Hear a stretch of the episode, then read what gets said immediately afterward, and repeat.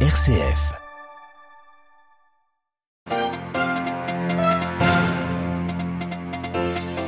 Le Japon et la Corée du Sud main dans la main, c'est l'image de ce jeudi. Le président sud-coréen a été reçu à Tokyo par le premier ministre nippon ce matin. Cela faisait 12 ans qu'une telle rencontre n'avait pas eu lieu.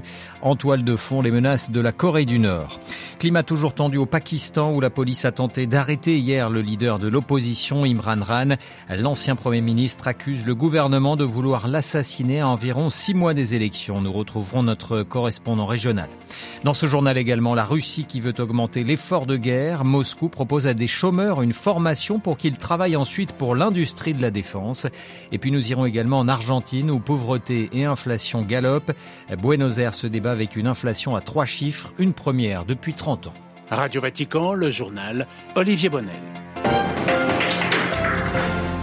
Bonjour, cela faisait 12 ans que les Sud-Coréens et les Japonais ne s'étaient pas réunis à ce niveau. C'est dire la valeur du sommet qui s'est tenu ce matin à Tokyo à l'occasion de la visite de deux jours du président sud-coréen Yoon Suk Yeol.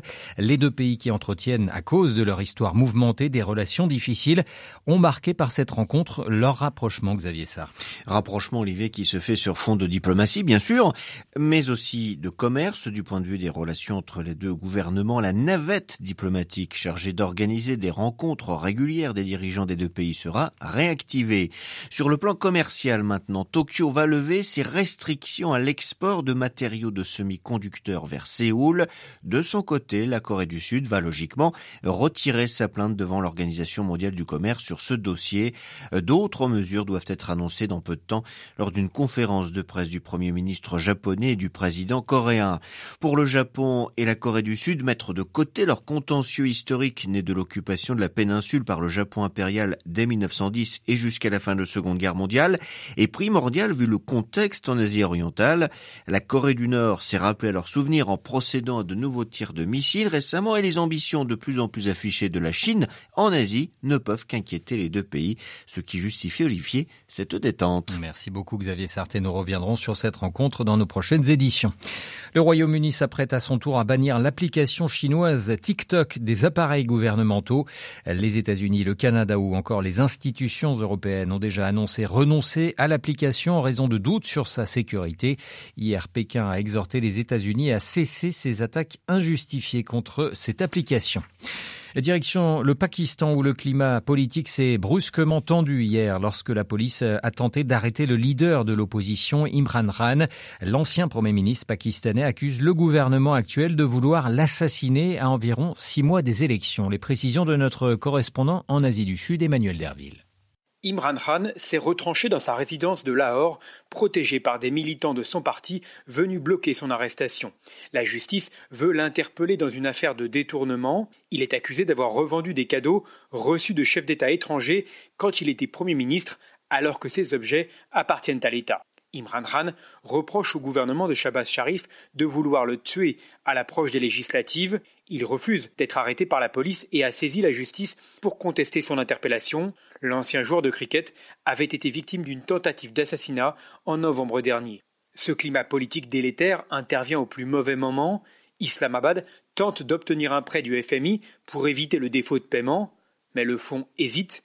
Il semble craindre que les mesures qu'il demande en échange d'une aide soient annulées si Imran Khan revient au pouvoir. Or, le Pakistan n'a pas de temps à perdre. Le pays a du mal à importer des matières premières par manque de réserves de change. Des pans entiers de l'économie sont paralysés. New Delhi, Emmanuel Derville pour Radio Vatican. La Pologne dit avoir démantelé un réseau d'espionnage russe. Neuf personnes ont été arrêtées, accusées de vouloir préparer des actions de sabotage pour le compte de Moscou. Elles auraient visé notamment des lignes ferroviaires acheminant l'aide militaire occidentale vers l'Ukraine. La menace était réelle, a déclaré le ministre polonais de la Défense. Nous y reviendrons plus en détail dans notre édition à 18h. La Russie, elle, poursuit son offensive sur le territoire ukrainien. C'est le cas notamment dans le Donbass, à l'est du pays, non loin de la ville de Bakhmut. Moscou qui a besoin de développer toujours plus son effort de guerre. En témoigne l'une des dernières mesures prises par les autorités russes, offrir aux chômeurs une formation gratuite à condition qu'ils s'engagent par la suite à travailler dans une entreprise du complexe militaro-industriel. À Moscou, Jean-Didier Revoin. Les autorités russes ont pour objectif de former 12 000 personnes. C'est du moins le nombre de formations que l'enveloppe budgétaire de 8,6 millions d'euros issue du budget fédéral permettra d'offrir aux chômeurs qui en feront la demande. L'objectif est de fournir à l'industrie de défense un moyen de combler ses besoins en employés et spécialistes tout en permettant aux citoyens qui sont au chômage de trouver du travail plus rapidement. Un coup de pouce gouvernemental qui permettra aux entreprises du complexe militaro-industriel de réaliser plus facilement les objectifs que leur a assignés Vladimir Poutine, accroître la production d'obus, munitions et autres matériels militaires, tout en améliorant leur qualité.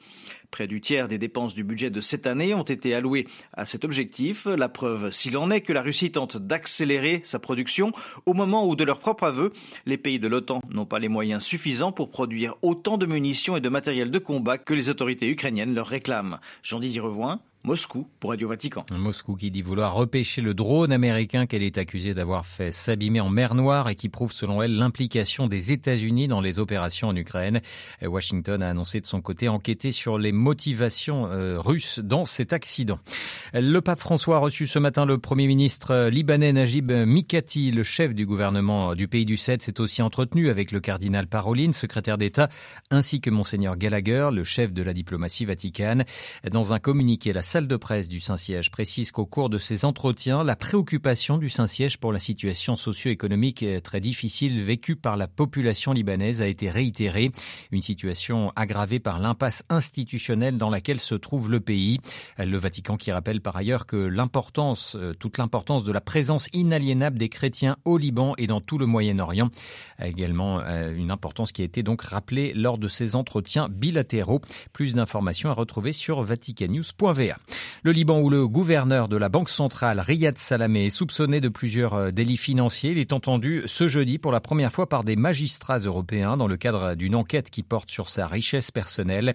Riyad Salamé est accusé par de nombreux Libanais, comme une grande partie de la classe politique du pays, de corruption et d'être l'un des principaux responsables de la grave crise financière. Ambiance électrique en France cet après-midi. Les députés doivent voter sur le projet de loi de réforme des retraites, un texte qui prévoit notamment le recul de l'âge de départ légal de 62 à 64 ans. Hier, une commission paritaire composée de députés et sénateurs s'est accordée sur une version commune du projet de loi, mais le gouvernement n'est pas assuré ce jeudi d'avoir suffisamment de voix pour euh, voter le texte. À Panama, la Banque euh, américaine de développement ouvre aujourd'hui son assemblée générale. Elle réunit 48 gouverneurs de banques centrales du continent américain. Parmi les dossiers sur la table, l'explosion de la dette euh, qui devrait être au cœur des entretiens. L'Argentine, elle, se débat avec une inflation record. En un an, le pays du Sud américain a enregistré une inflation de 102,5%, un taux à trois chiffres qui est une première depuis plusieurs décennies pour le pays, une situation qui devrait hélas perdurer. À Buenos Aires, Caroline Vic. Cela faisait 30 ans que l'Argentine n'avait pas atteint un taux d'inflation à trois chiffres. Selon l'Institut national des statistiques argentin, les aliments et les boissons non alcooliques ont le plus augmenté, en particulier la viande, dont la consommation est énorme en Argentine, quelle que soit la catégorie socio-économique. La sécheresse, provoquée par la canicule qui fait rage depuis plusieurs semaines, mais aussi la hausse des coûts pour nourrir les animaux sont quelques raisons de ce triste record de l'inflation. Et face à ces chiffres alarmants, la pauvreté augmente. Les Argentins peinent à boucler leur fin de mois et les courses hebdomadaires sont devenues un vrai parcours du combattant. Et ce n'est apparemment pas fini, car comme en Argentine, mars est le mois de la rentrée des classes, des augmentations de tarifs des transports, des vêtements, des collèges privés ou encore des fournitures scolaires, les spécialistes s'attendent à une accélération de l'inflation le mois prochain. À Buenos Aires, Caroline Vic pour Radio Vatican. La colère ne faiblit toujours pas en Grèce, plus de deux semaines après la catastrophe ferroviaire sur une ligne Thessalonique-Athènes qui avait fait 57 morts.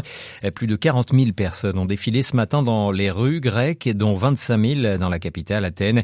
Une grève générale avait lieu aujourd'hui dans le pays, paralysant en particulier le secteur des transports. Les cortèges à Athènes qui ont donné lieu tout à l'heure à de violents affrontements entre les manifestants et les forces de l'ordre. Et puis un dernier mot de France où Emmanuel Macron veut muscler sa diplomatie. Le président vient d'annoncer vouloir augmenter sensiblement les effectifs et moyens du Quai d'Orsay pour la période 2024-2027. Sur quatre ans, le budget de la diplomatie française devrait ainsi augmenter de plus de 20%. Je souhaite un réarmement complet de notre diplomatie, a déclaré tout à l'heure le président français.